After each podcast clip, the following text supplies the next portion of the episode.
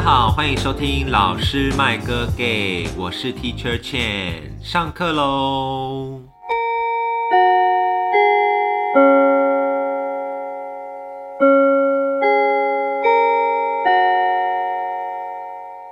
今天我们要来聊什么呢？今天要来聊的这个话题比较严肃一点，但我相信我今天请的这个朋友呢，他应该是一个蛮幽默的人，所以大家可以一个轻松愉悦的心情来跟我们聊聊这个话题。那今天要聊的话题呢，就是跟写论文有关啊。我们先来介绍这位来宾出场好了，他是我的好朋友，然后他说他想要化名叫做安琪儿 Angel，所以呢，我们。掌声欢迎 Angel 老师。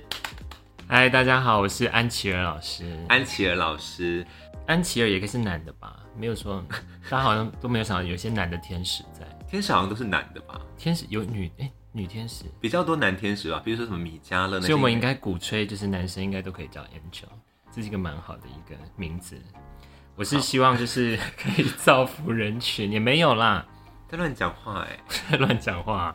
好，没关系。我们先来介绍一下这个安琪儿老师，他是什么样的背景？他是目前在某国立大学，对你不能讲全名，不能讲全名，坚持要化名。某国立大学的博士后，对，OK，对。然后我跟这个安琪儿老师其实认识非常久，我们认识几年呢？大概从国三开始吧。Oh my god，从一些亲亲美语、英文补习班、英文补习班开始认识，所以大概是目前已经十五、十六年左右。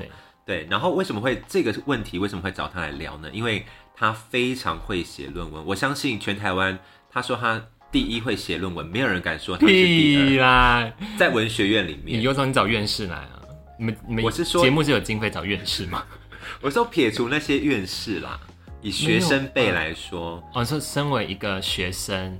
对我们两个都是中文系啦，我们就以这个狭小的范围来说，如果在中文学系里面，嗯，他说他是第一，没有人敢说他是第二。他说他是第一，没有人敢说第二。哦吼，哦，他错了啦。他说他是第二，没有人敢说他是第一啦。逻辑要逻辑，逻辑讲错了，讲错。他说他是第二，没有人敢说他是第一。好，因为他得了非常多，就是关于。论文优秀的奖项，而且呢，他的论文目前有很多篇都已经被收录在台湾非常重要的核心期刊里面。核心期刊是什么？要跟观众解释？核心期刊就是比较好的期刊，就是像各位同学，就是如果你们去吃餐厅的话，就有一些米其林指标嘛。嗯，对他告诉你哪一些餐厅是比较多人去认可它是一个好的餐厅，可能在它的厨艺啊或者食材上比较好。那写论文也是这样子的。论文发表就会有一些比较好的期刊被认定为是核心期刊。那什么是烂期刊？举个例子。什么烂期刊 也不能说这样，因为它会有些标准，你够不上那些标准，可能你就是没办法入选，就没有办法入选。但够不上那些标准，也不代表你就是不好的期刊。对，只是说你可能再加把劲，就可以跟我们的安琪儿老师一样。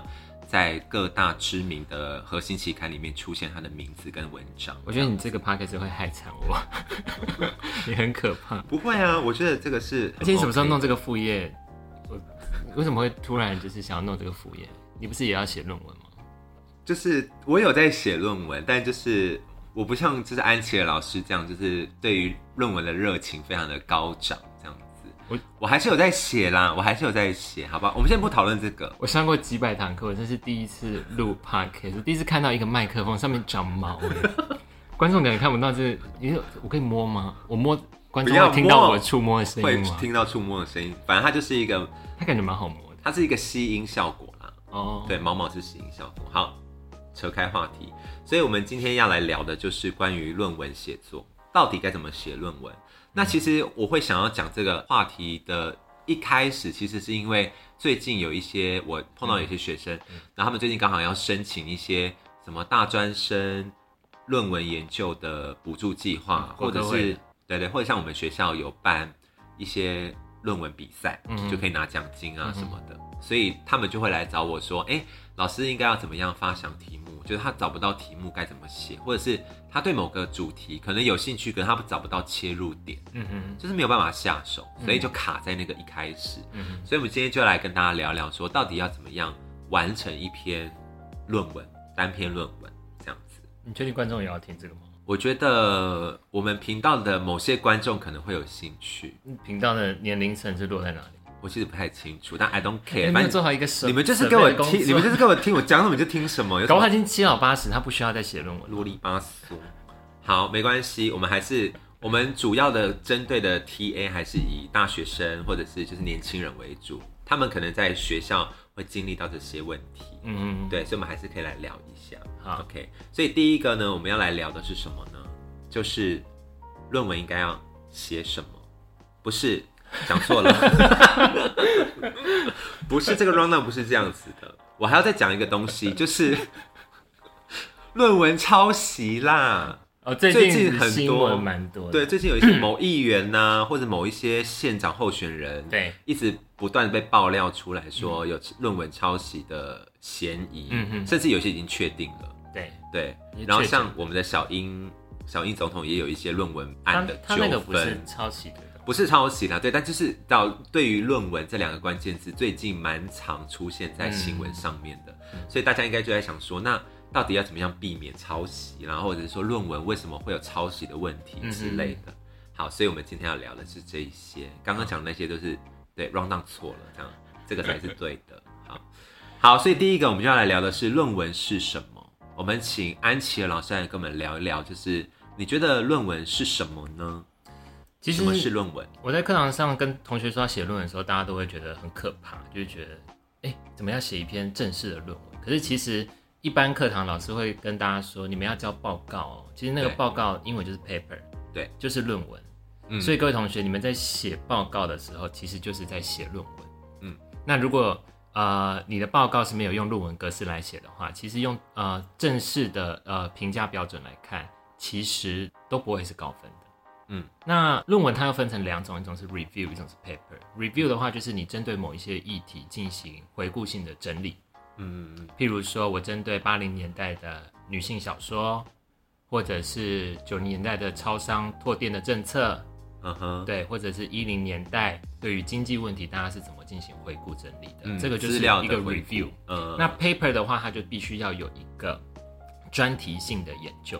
嗯，这个专题性当然就是你要必须要有个问题意识出来，要发问。对，你要针对某一个现象进行一个提问，然后解决它。所以在选定对象以及提什么问题，这个就是写论文它第一个最重要的一个步骤。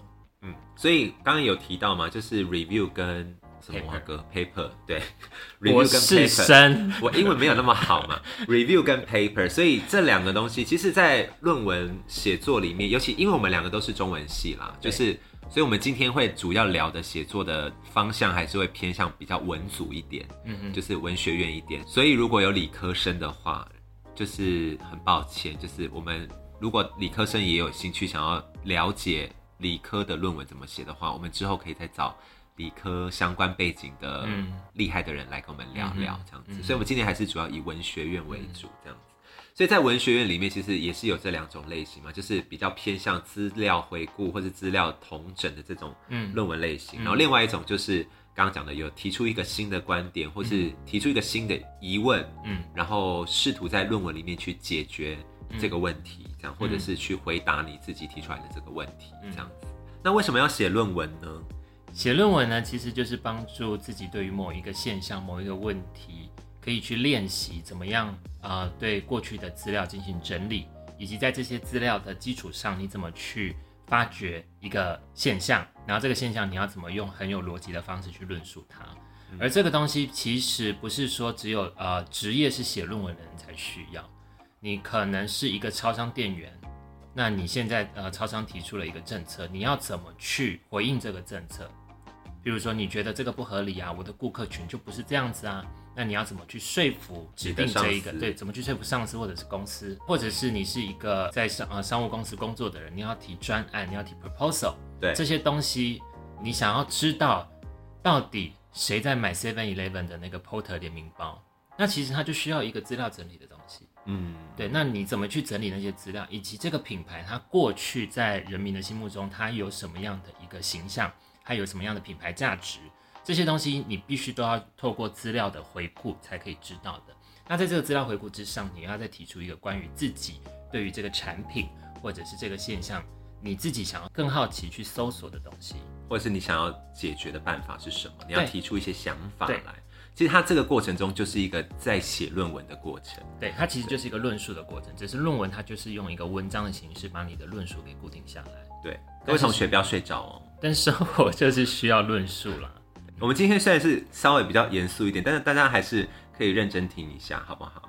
有一些东西还是必须要知道的，因为跟我们的日常生活是还是有一些关联性的，不是完全没有关系哦。因为很多人说那种什么做研究啊、写论文都是一些关在象牙塔里面的工作，其实没有。刚刚那个安琪儿老师就举了很多例子嘛，什么超商啦，或者在公司啊，其实都还是会用到某些论文写作的一些方式或是一些技术。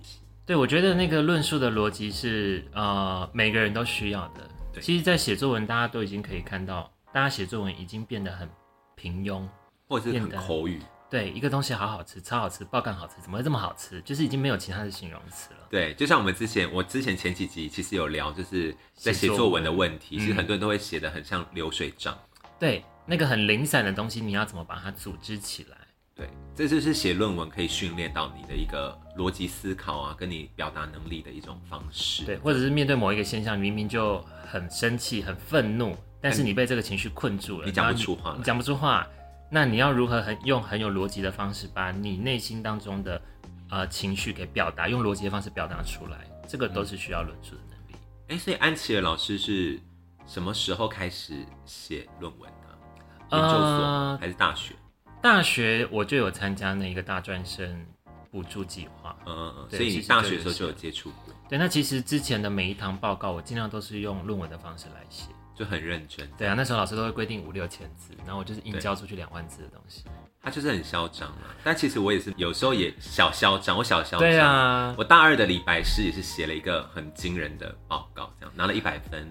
而且那个大二李白是我记得你你蛮贱的，就是他你用了很多人的学生证去把图书馆全校图书馆关于李白的书都借出来，对，没错，所以课堂的其他报告的学生要去找李白的书，拢吹吧，对，拢吹吧而，且有学长姐，因为那时候才大二嘛，对。然后有些大三、大四的学长就会在课堂上说，那个可不可以请那个就是借那个李白诗的同学，可以就是不要把全部借走，因为我要跑到文化去借 之类的在。山上，对，在抱怨在山上这样，反正 anyway 就是你知道写写论文就是需要用到很多资，为什么要借那么多图书馆的资料？就是我们接下来要讲的其中一个蛮重要的问题，我们待会再说。结果你真的有看吗？那些书？有，我有真的有不可能吧？我大二的，时候还算是蛮认真的，那个时候对学术跟对中文是非常有热情，这样结果那时候你课堂拿到几分？一百分呢、刚刚有讲一百分不，可能会有大学的老师给你一百分，因为那个老师是从大陆的中山大学来交换，你想说什么然后呢，他说他从来没有看过一个学生这么认真，？OK，好，所以他就是，而且因为是总成绩基本上是不能给一百分的，在大学里面。嗯哼，除非有真的是特殊的原因。然后那个大陆老师呢，他就已经飞回去广州喽，嗯他还特别写了一个报告来东吴大学说，我要给这个学生一百分。超帅，所以十三亿人口都没有你写的好。没有开玩笑的啦，开玩笑，反正就是对有这个经历，这样以前对学术是很有热情的，现在也是有啦，对，现在也是有。OK，好，所以我们来继续聊论文应该怎么写呢？这个就是最重要的，因为就像我刚刚讲，那个学生们其实有一些问题，就是他找不到切入点，或者是不知道怎么样找题目，嗯所以我们可以来请安琪老师分享一下如何寻找到问题意识，或者是你的题目应该要怎么定会比较好呢？其实写论文，呃，你要找题目的话，当然是从自己有兴趣的着手，因为你可能会跟那个题目奋战大概一两个月，甚至整个学期的时间。如果是你自己没有兴趣的题目的话，那你就会很痛苦。那呃，我觉得所有的问题都可以找到一个好的问题意识。譬如说，有人说东吴大学是美食沙漠吗？哦，我说出来你的贵校是没关系，对好，东吴大学是美食沙漠，那你就可以去定义，你所谓的东吴大学是什么东吴大学？是城中的东吴大学，还是双溪的东吴大学？嗯，那所谓的美食是南部人的美食，还是北部人的美食？嗯是眷村人的美食，还是本地人的美食对，到底是什么？然后你去定义，你就可以去发现，哎、其实这个问题都可以层层的去探索。嗯，到底动物纳学的美食分布群分布在哪边？嗯，所有任何的问题都可以找到一个可以继续钻研的点，就是可以开展下去的东西。你随便说一个，你譬如说高雄是文化沙漠，对，Oh my god，高雄人不要生气，我举例而已。嗯，对，那你就要去定义什么是文化沙漠。嗯，你的文化是谁的文化？是南部人文化还是北部人文化？哪哪些本地人的还是原住民的？对，哎，本地人就是原住民，还是汉人的，还是平埔族的？然后是还是移民的？对，什么文化？高雄这么多移民人口，对，而且文化有很多种，对，流行文化，对，还是历史文化，对，还是什么文化？是哪一种文化？还是八加九文化？对，这都可以去慢慢去思索，然后你就会发现自己提出来的那个问题其实是有盲点的，对，这个就是可以去切入。当你面对一个。普遍的宣称说，假设这个是普遍的宣称，他说高雄是文化沙漠，这就是你就可以找到一个问题的切入点。对，是真的是这样子吗？你要在看到这些标语或者看到这些宣称的时候，你可以提出质疑。对对，这个蛮重要的。然后也蛮多人会从自己身边去着手，嗯，譬如说我家开商店，那我想要知道杂货铺为什么就是在超商开始。扩建之后，杂货真的没有出路了吗？嗯，还是现在有很多的，比如说眷村翻新，有没有怀旧风潮？干妈店，干妈店会不会再次起来的可能？那这个起来是真的是杂货店本身呃的价值被大家看到了吗？还是大家是在消费杂货店，或是就是因为政策的关系，所以它被包进去这个对，可能比如说眷村翻新的企划里面。对啊，那时候我那是。回回乡的时候，我们不是有去眷村吗？对，屏东的胜利新村。对你看到他卖的东西，就跟就跟深坑的那个杂货店是一样的东西。对，因为他们没有没有比较带在更在地的东西，都是橡皮糖啦，对，这种就是那些大家觉得干妈店会卖的东西。对，所以那个东西真的是本地的干妈店吗？还是它是被同质化的东西？对，我觉得任何东西都可以。比如说你喜欢一个明星，嗯，你喜欢周星哲，对，周星哲。那情歌这个东西怎么样被消费，他就可以去做研究了。或者是周杰伦，周杰伦的中国风，在周杰伦之前真的没有中国风吗？那为什么他的中国风会被大家注意呢？对，那他的饶舌是什么样的饶舌？都可以提出来。或者是他那个算饶舌吗？其实都是问题。对，这些都是都是你看，其实生活当中你有感兴趣的东西，其实都有可能变成是你做论文题目的候选人。只是说大家在课堂做报告的时候。有时候老师可能就把领域给限定了，对，就是我今天要做的就是一个 文学家，文学家，对。你找一个文学家来聊，那就没办法，因为那是你的专业课，或是那是你的选修课，那就在你自己所阅读当中的呃所阅读的文本当中，你可以去寻找一个你比较有兴趣、你耐得住性子读下去的东西，对，因为我都会跟学生说，如果你要做这个研究的话。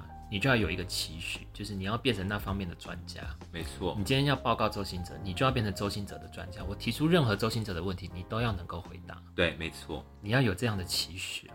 对，没错，嗯，我只能说没错。所以你现在是张爱玲的专家吗？我不敢自诩，但你期许自己变成张爱玲的专家。我期许，我张爱玲几年出生的？一九二零年。可以，什么星座？我忘了啦，啊，这个忘记很正常，因为对于他的出生有几种说法不一样。对对对对对，就是你要让自己呃可以变成，你要自己找自己的茬。嗯，没错，对，要一直不断的反思自己的问题，或者是我之前去跟一个刚好有机会跟一个哲学系的教授聊天，嗯。然后那个时候，反正我自己是写论文，就是遇到一些小瓶颈这样子，然后我就跟他聊这样，然后他就问我说：“你遇到什么瓶颈啊？”我就说：“我中文系的指导教授觉得我写的东西太感性，文字太感性，不够理性这样。”然后那个哲学系的老师就说：“为什么感性不可以成为一种论述？你你为什么不质疑你的老师？”我觉得那个当下给我的一些启发就是，他跟我讲说：“你应该要去质疑你所看到的东西。”嗯，就即使他可能是正确，但你还是有质疑他的权利啊。对，所以他后来就跟我讲说，你其实可以去看一些文章的时候，你可以针对里面某一些字句，你觉得嗯有点怪怪的，其实你就可以提问。嗯，那那个就会是你开展文章或是开展论文的一个蛮有趣的切入点。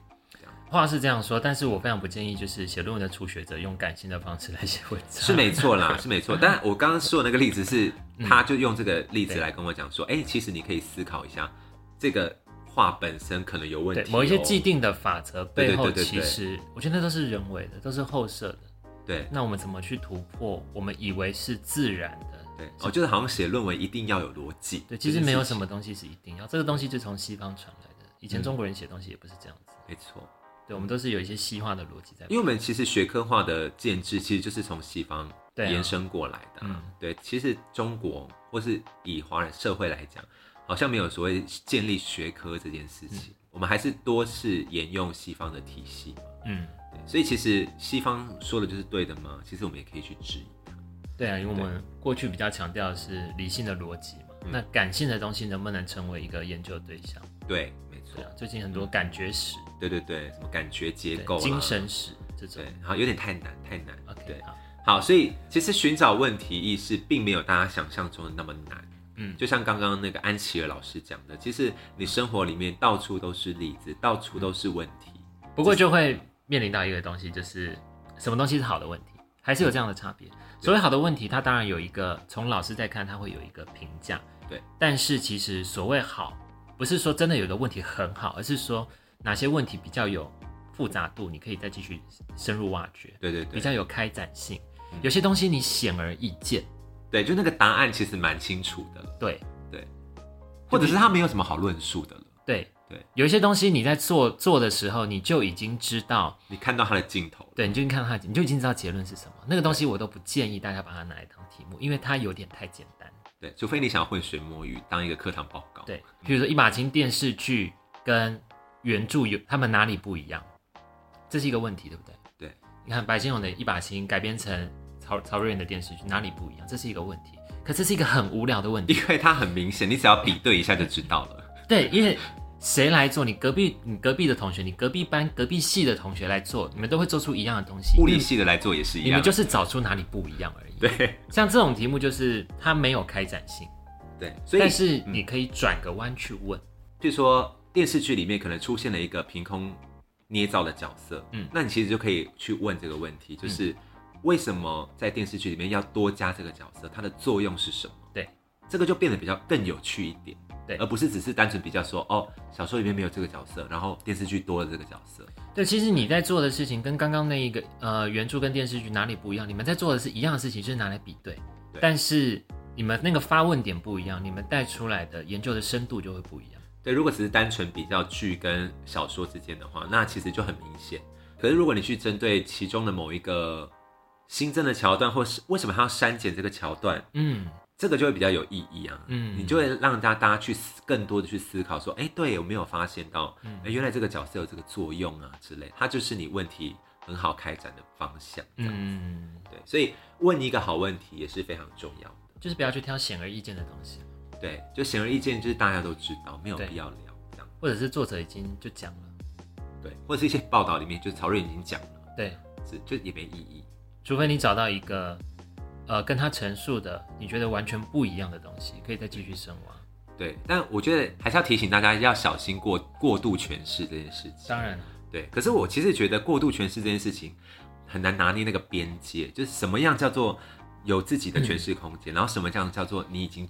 over 诠释了，对，你觉得你怎么看这件事？今天中文系最常被挑战的就是，我们外系的学生就会说：“老师，你又不是作者，对，你怎么知道他在想什么？对，你怎么知道他就是这样？他真的就是这样子？对，对，可是。”好，这个我们也无解，我们总不能关录音去，就是变成是一个宗教研讨会，也不能这样子。讲到关录音，我们是不是曾经说想要未来，如果我们都当教授，想要举办一个关录音研讨会？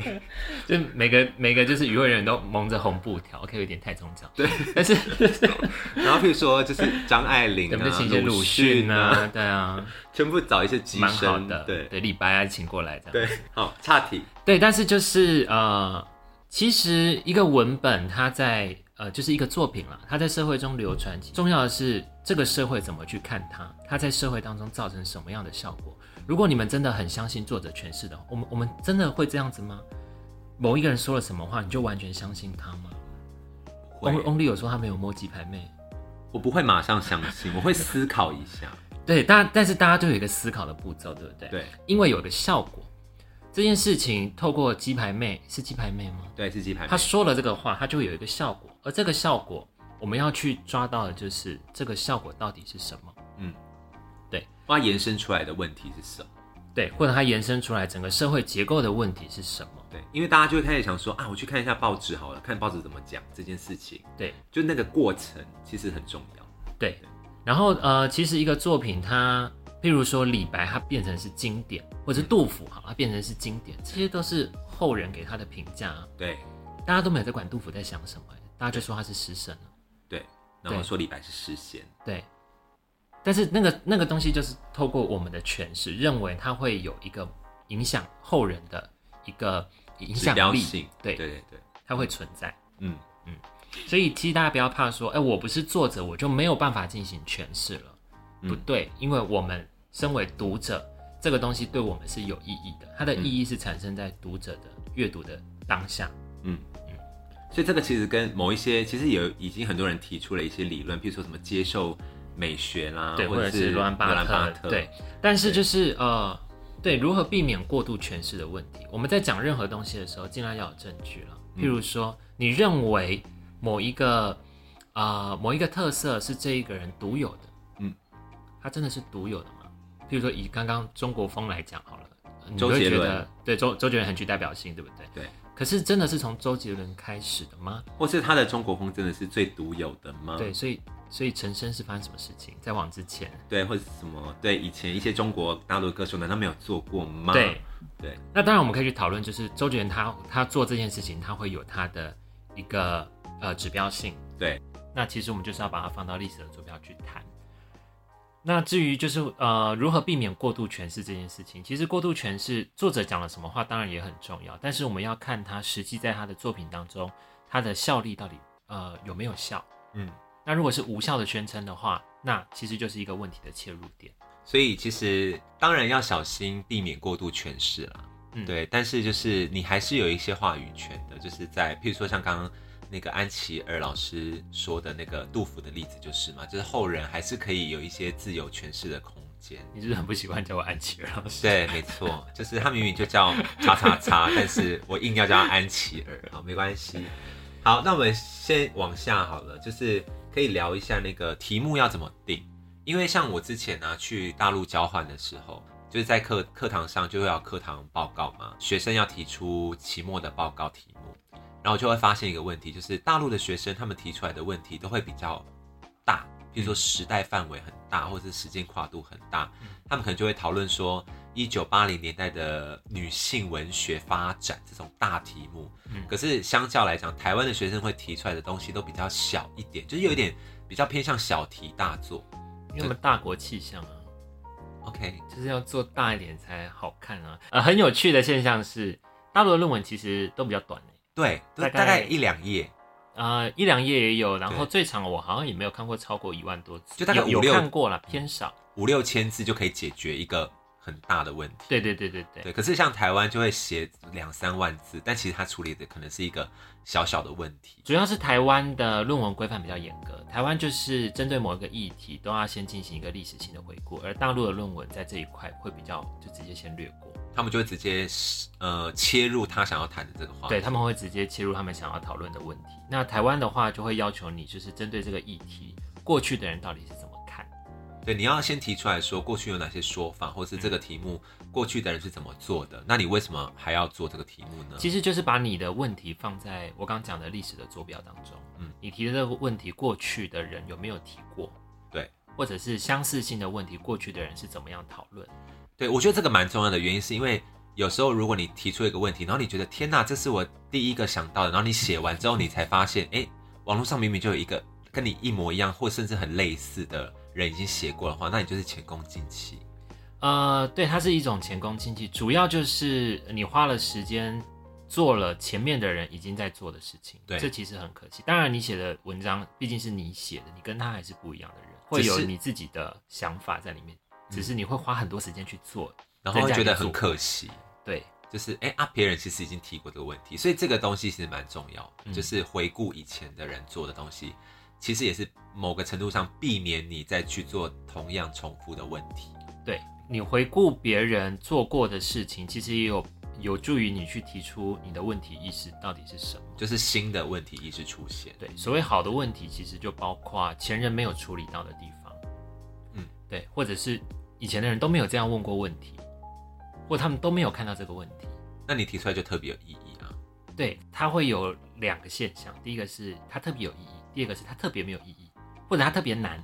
对，总而言之，前面的人没有去处理这个问题，会有它的原因，搞不好是真的没有人看到，也有可能这个问题很难，大家不想碰，就是他资料可能真的很少。对对，那有可能他真的，有可能他真的没有意义。对，所以就是透过资料的检索，其实可以再去帮助你的问题意识更锐利，对，更深化一点。嗯嗯，这个不错，所以。这个问题意识该怎么找？其实，在刚刚讲到的生活中里面，其实各各个大大小小的问题都有可能成为你论文开展的源头。嗯，对。好，就接下来呢，就来讲，就是当你题目定好之后，你找到了一个不错的问题了，那你要怎么样开展呢？首先，第一个步骤应该就是你要先去收集资料嘛。对对。那要怎么收集资料呢？收集资料，现在大家最擅长的应该就是直接 Google，对对，但是你其实 Google 到的资料大部分是新闻资料或者是内容农场的资料，比如说什么每日头条，对对，很可怕。对，那那些东西啊，他们那些东西的来源到底是哪边？当然有可能编辑他是从论文里面摘出来的。对，那与其呃看那些东西，当然有助于很快的可以掌握一下目前对于这个议题的讨论现状到底是什么，可是。还是会比较建议大家直接回到论文上面，或者是因为其实我有时候也蛮爱看每日头条的，因为它会帮你做一些很很重点式的整理。但其实你参考没有问题，但是你要去找，比如说他用的这段文字，它出自哪里，直接去找文本或者找原本的那个东西，这样是 OK 的。如果要找资料的话，还是比较建议大家直接去从论文去着手。那所谓的论文呢，它其实是经过审查制度的。嗯，一个人写了一个论题，然后呢，他去投稿到某一个期刊，这个期刊呢会进行 peer review 的审查，匿名审查。嗯，这些人呢会躲在匿名制度后面，对你的论文进行批评。也就是说，我们在读论文的时候，理想状态都是已经有专业的人士帮你把关过。对，然后他可能已经针对这些意见修改过，更完善。对对，所以它更有参考价值。对对，因为平常在网络上看到的资料或者是看到的论述，那其实是第一个，它不是一个很严谨的研究。嗯，那也有可能是这个作者他的感想式的东西。对，比如说你研究《花样年华》王家卫的电影，你到底要引用的是大学专业的老师的论文，还是樱花案内所？不要讲这个吧，樱花那所是我的影评的粉砖，大家可以去追踪哦。但是你樱花那所的东西就比较，你当然不是透过一个严谨的方式进行陈述。对，大多数还是比较偏个人的感想，或者是我自己对里面的观察是什么的。对，但他可能就没有那么的严谨，说一定要去找什么论文佐证。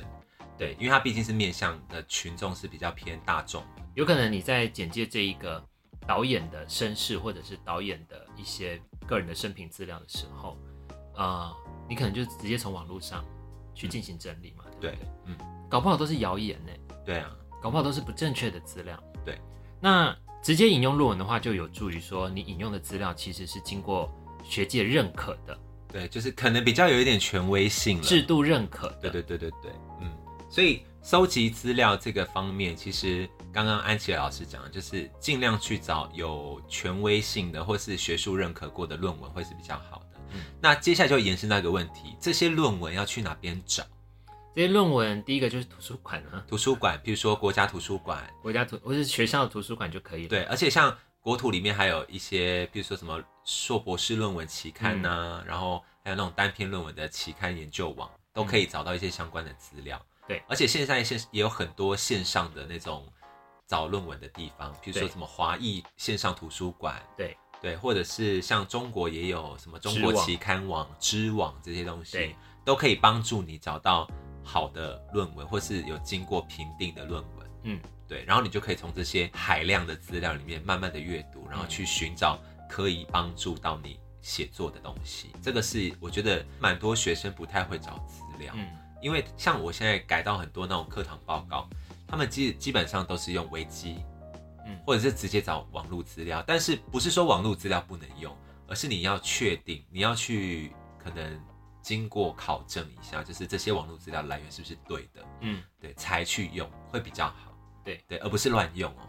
对，所以论文其实在写文科的论文的时候，他大家可能会觉得文科的自我诠释，大家都受那个高中的国文课本影响太深，那种赏析式的东西，其实不是中文系在写的论文。什么人物分析，那些维基百科上面查到的东西，或者是网络资料的东西，你最好是经过再进一步的找寻或者是验证，会比较好。嗯，对，所以这个资料收集的部分，大家要小心，就是资料的正确性跟来源性要是比较好的方向。对，那找完资料，然后阅读完前人的研究啊等等，然后发现你可以用的东西之后，你就可以进入到你的论文的开展，就是章节如何开展。那这个地方呢，有没有什么小重点或者小提示可以介绍给我们的同学们参考？其实还是要看你的问题意识到底是什么。嗯譬如说，我有学生在做花木兰的迪士尼的电影改编，嗯，很难看，很难看吗？其实它里面有很有趣的一些，譬如说有一段是花木兰，她为了就是说服他的同袍，说他其实是很有战斗力，他也是一个很有才能的一个人，女中豪杰，女中豪杰。然后他做了一件事情，当时好像是军中的将领就射了一把箭到一个旗杆最上面嘛，然后花木兰要去把它拿下来。嗯，其实整段过程，这个就是美国的兄弟会的文化。哎，你是在讲动画版的？对啊，动画版哦。因为我刚刚说很难看，是在讲流失版。流失 对，是那个真人版的。对，动画版真的很经典。对，那一段我印象很深刻。所以在一个很中国的文本里面，嗯，他用了美国的文化进去，他用美国的观点再重新诠释中国文化。对，尤其是那一个。那个兄弟会文化，那个那个，我学生没有讲，我还真的不知道，就蛮有趣的，就会是一个很有趣的发现。对对，那其实里面就有一些国族的议题啦，文化的议题可以进行深度的挖掘。对，所以你在那个设立章节的时候，你就可以层层的去讨论，比如说它的反映出来的国族问题是什么啦，反映出来的性别问题是什么啦，等等。对对，这就是你章节安排可以做的事。所以我的题目叫做《花木兰》。电影中的文化产息好了，嗯，但是我针对这个文化产息，我像你刚刚讲的，我们这随便举例哈，就我拉出了国足，拉出了性别，嗯，或是拉出了整个电影产业，这些就叫小子题，还有中美文化啦之类的。那这些小子题，它其实都是扣合在这个文化阐释的大题目里面。没错。那其实这些小子题就很适合变成论文当中的一个一小段的章节，就是某一章、某一章、某一章这样子。这个就是从大子题再去挖小子题的方式。嗯，那另外一种方式呢，就是层层递进的方式。对，我今天要研究李安的电影，好了，好，那我第一节可能要先定位一下李安他在国际上的评价是怎样，他在影坛的地位是什么，对他过去的生命史、他的创作史是怎样。对，然后我梳理完知人论事嘛，我先处理完这一块之后，我再来进入到我要谈论到的电影。对，可能是喜宴。父亲三部曲，对，或是他到好莱坞之后，对对等等的，你要界定他嘛？你先有了前面这一块，我才进行到后面的我要讨论到的重点，这是层层推进的方式。对，这个也是一种方式。嗯，所以都可以，你可以是横向的开展，像国足性别这样横向的开展，或是一个比较有纵向的观念，层层递进去深入挖掘某个创作者啦，或是某个文本里面反映出来的问题，嗯，都可以，两种方式都可以。对。所以这个是跟章节安排有关，其实这个东西就已经涉及到比较更深入的东西，我觉得可能不适合，就是因为每一个科目或者是每一个专业他们在讨论的议题，我非常建议就是大家先去看一下论文到底是什么，你直接就是上论文网，然后去搜寻自己有兴趣的题目。然后看别人大概是看一下论文的架构到底是什么，然后怎么操作，摘要前言，你就耐着性子把一万五到两万字的东西看完，其实就会有大概基本上的认知了。然后任何的写作都是从模仿开始嘛。对啊，你找一篇你觉得它最能说服你的论文，然后你就模仿它的，你模仿它的逻辑啊，不是说你抄袭它，你模仿它的逻辑，然后写写看，试着操作它的逻辑，然后用在你自己的论题上面。对，我觉得你会蛮有收获。对，所以我觉得这个是很难一言以蔽之，就跟你讲说，哦，张姐就要这样写比较好。对啊，观众怎么可能在我们谈话的三十分钟内。对，所以这个部分我觉得大家可以再去多看一些网络上面去找相关的论文，你有兴趣的，然后来读读看，顺便也可以补充一下知识嘛，就是对于你有兴趣的东西这样。接下来下一步就是引用资料，这个问为什么要提出这个问题，是就是回应到我们刚刚讲到的论文抄袭，到底为什么这些议员或是县长们会被抓到论文抄袭呢？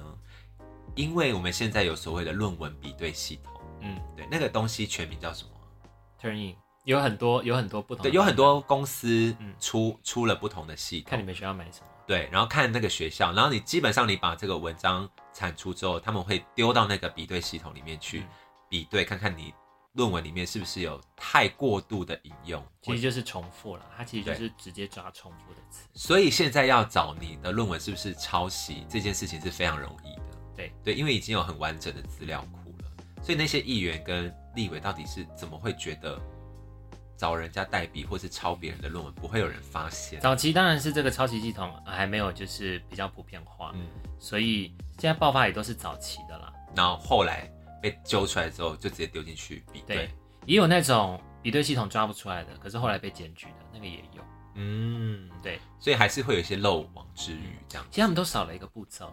所谓抄袭，呃，如果你是整份，譬如说，呃，有大陆学者直接抄台湾的论文，然后直接反转检，嗯，这个就是整份抄袭，这个就是没话讲。对，整份抄袭，这一定是抄袭。对，可是现在被抓出来大部分的抄袭是什么？譬如说我讲了某一段历史，然后这整段历史呢，是真的我自己去做研究的吗？还是我从别人的论文当中看过来的？嗯，那我在。呃，引用的过程当中，我明明是看了，比如说 A 的呃 Teacher Chen 的论文，对，然后呢，我看了他的论述，我觉得很适合放在我的背景介绍，我就直接拿过来了。可是我忘了说明这一段是出自于 Teacher Chen 的文章。嗯，所以论文里面很重要的一点就是你要把所有你征引到的资料的出处都标明清楚。所谓征引，不是说我今天换句话说，它就不是征引了。你今天就算是换句话说，那都是别人的想法，别人真的花了时间，可能去翻历史材料，可能去翻报刊，然后整理出了那段话。可是你就直接把它放在你的论述当中，好像自己写的话一样，这个就构成抄袭。对，除非你真的已经技巧已经好到他抓不到你，那就另当别论。对对，但基本上你还是要尊重原创作者。万一原创作者他有一个很特殊的观点，就在那个文章当中，然后被认出来了呢，那就尴尬了。对，那其实就构成抄袭了。对，所以当然还是鼓励所有的同学在写论文的时候，最好是以自己的想法为出发点。但如果你真的觉得某一段文字或是某个学者他讲的真的非常好的话，你可以引用，但记得要标注它的出处在哪里，是谁写的，从哪本书出来的，这个是必要的啊，就是细心的程度还是要掌握一下。对，包括你在做历史的背景的勾勒那些东西，其实也都是需要真引出处的。嗯，因为像我现在在写那个我的博士论文，里面就有很多人，对，就是很多各国历史要讲，大概讲述它的背景，所以我可能就会去翻，比如说印度好了，我要去翻印度史，然后可能要翻英国人写印度的角度什么之类，然后你要把它统整起来，其实是一个蛮困难的工作。嗯，对，所以你一定会参考到某些已经差不多整理好的东西。那你如果要把它引用过来的话，就要记得放上注释，对，说它是出自于谁的作品，哪一本书，哪一年出版的第几页，这些东西其实在网络上都可以找得到。因为你在投稿或者是你想要投论文的时候，比如说你要投到某大学，那那个大学就会有自己的参考格式、引用的格式，对，所以这些东西都可以在网络上找到。比如说你要征引资料呢，你的参考书目要怎么写？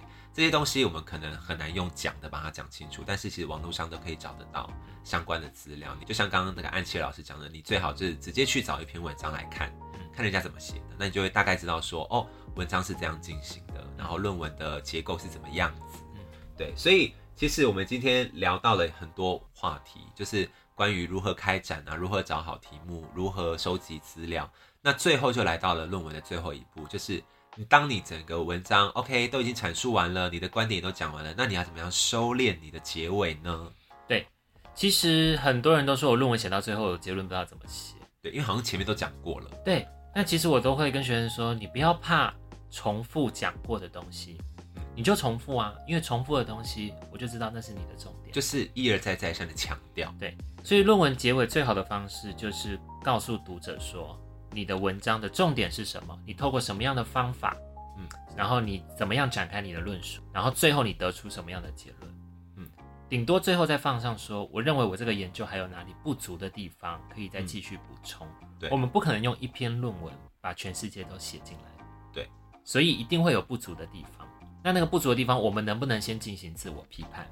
对，就是我这个地方可能还没有处理到某些问题。对，那可能期待之后还可以在后人发掘。对，或者是我自己会在发展这样之类的。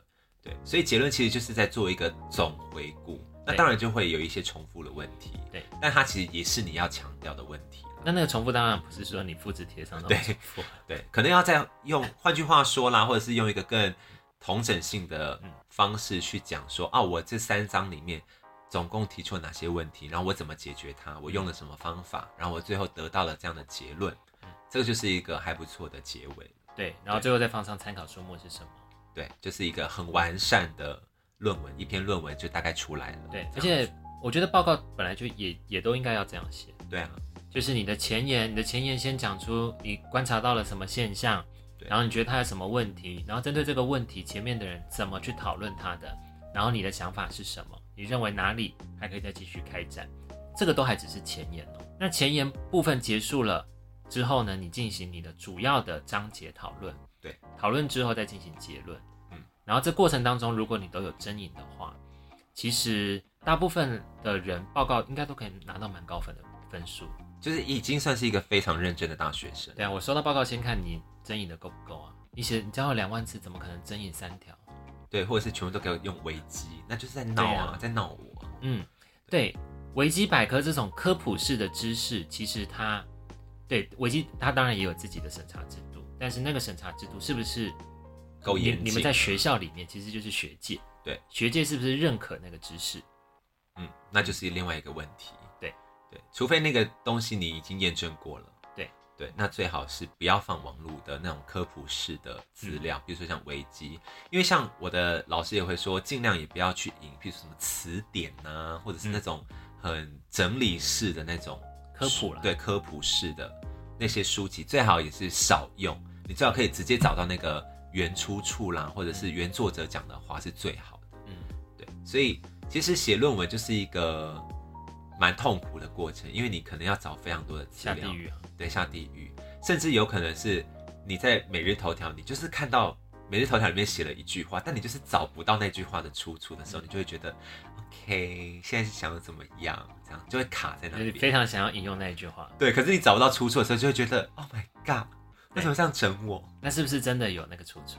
对，这是变成是你要去找的问题。我前几天看到有人讲那个张爱玲语录一百条。有一些根本就不是张爱玲讲的话，对，还有另外一个也很常被误会，就是三毛。哦，三毛很多讲过的就经典名言一百句，根本就不是三毛讲，根本就不是他讲的，对，所以大家还是要小心一些，就是网络上真的会有这种很错误的东西，嗯，对，所以今天我们聊了就是关于写论文的一些，算是简单的跟大家。聊聊整个步骤的过程，从发现问题到章节开展，然后到结论怎么写，基本上呢，就是像刚刚安琪老师跟我们、跟我跟大家分享，我哦，My God，这大卡词，好，就是基本上就是安琪老师跟我刚刚跟大家分享的那些比较入门式的东西。那如果大家真的对于写论文有更进一步的兴趣，或是你未来真的想要念研究所，然后想要继续深入的话呢，我觉得建议大家还是自己去找。网络上的已经写好的文章，可以看过一遍，那你就可以知道说，哦，原来论文是这样写的哦。对啊，嗯，不然观众期望就是听一听我们，然后就突然变成论文小达人，怎么可能？不太可能。对，我们只是一些提点，小提点。对，所以最后安琪老师还有没有什么补充的话想要，或是鼓励的话想要跟现在想要写论文的学生说？写论文其实就是探索知识了。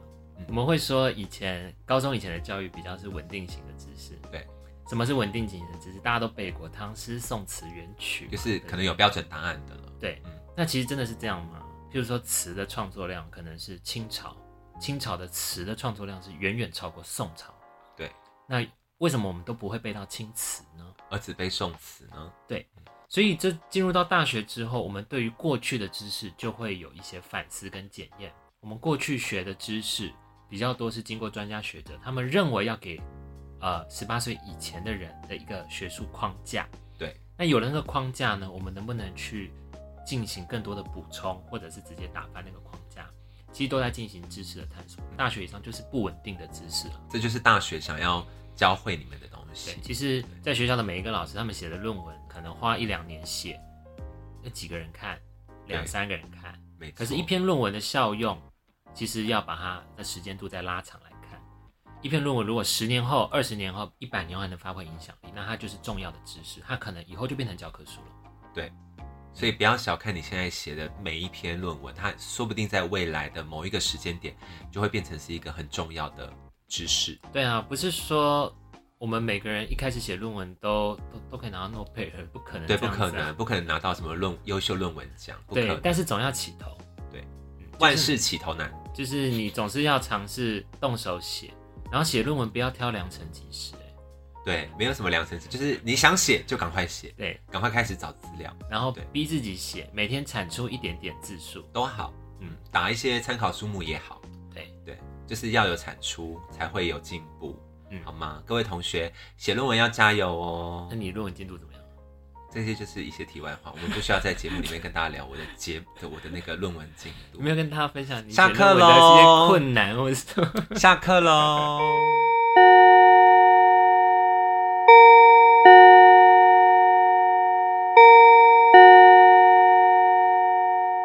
就是匿名审查。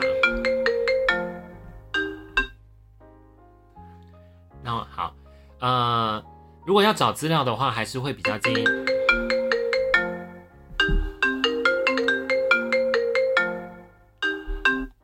顾公司。